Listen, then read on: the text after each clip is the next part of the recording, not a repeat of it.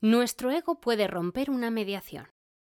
La verdad es que todos somos esclavos de nuestro ego. Constantemente nos desafía en innumerables situaciones. Te encuentras en una mediación sintiéndote abrumado por la necesidad de compartir tus ideas con las partes, las cuales no entienden claramente el proceso de mediación como tú, y te creas la necesidad de sacarles de su encasillamiento. Casi les aconsejas, lo ves muy claro, que en su lugar tú harías.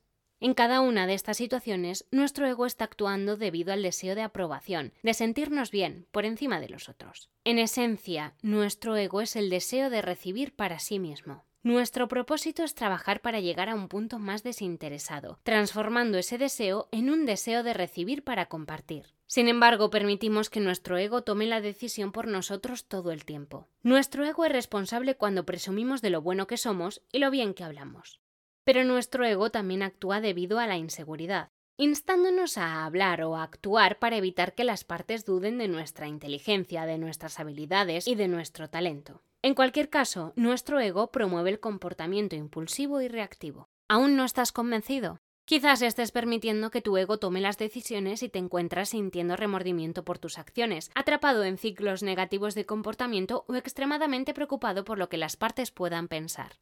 ¿Pudiste permanecer en silencio cuando en realidad querías intervenir? ¿Pudiste permanecer neutral cuando querías actuar debido a la opinión de una de las partes? ¿O te empujaste a ti mismo a tomar el riesgo cuando te sentiste inseguro en esa fase del proceso que menos te gusta?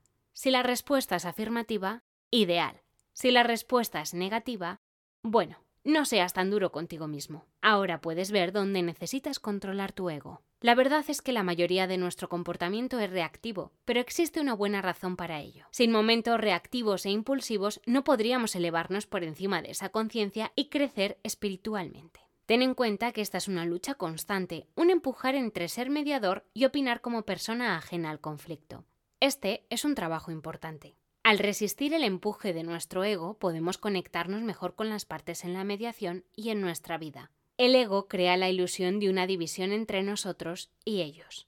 Nos atrapa en un tipo de prisión, evitando que veamos la humanidad en otros y que sintamos empatía con sus experiencias, mientras nos volvemos extremadamente preocupados con las nuestras. Parte de nuestro trabajo como mediadores o gestores de resolución de conflictos es crear unidad con ellos y que en el proceso de mediación solo exista una unidad. Las partes, junto con el mediador, somos uno. Intenta derribar esas barreras para que puedas compartir con los demás lo gran mediador que eres. Después de todo, como dice Karen Berg, ser esclavo de algo es negar el hecho de que eres parte del creador. Desvanece la necesidad de gratificar a tu ego y trabaja la empatía hacia los otros.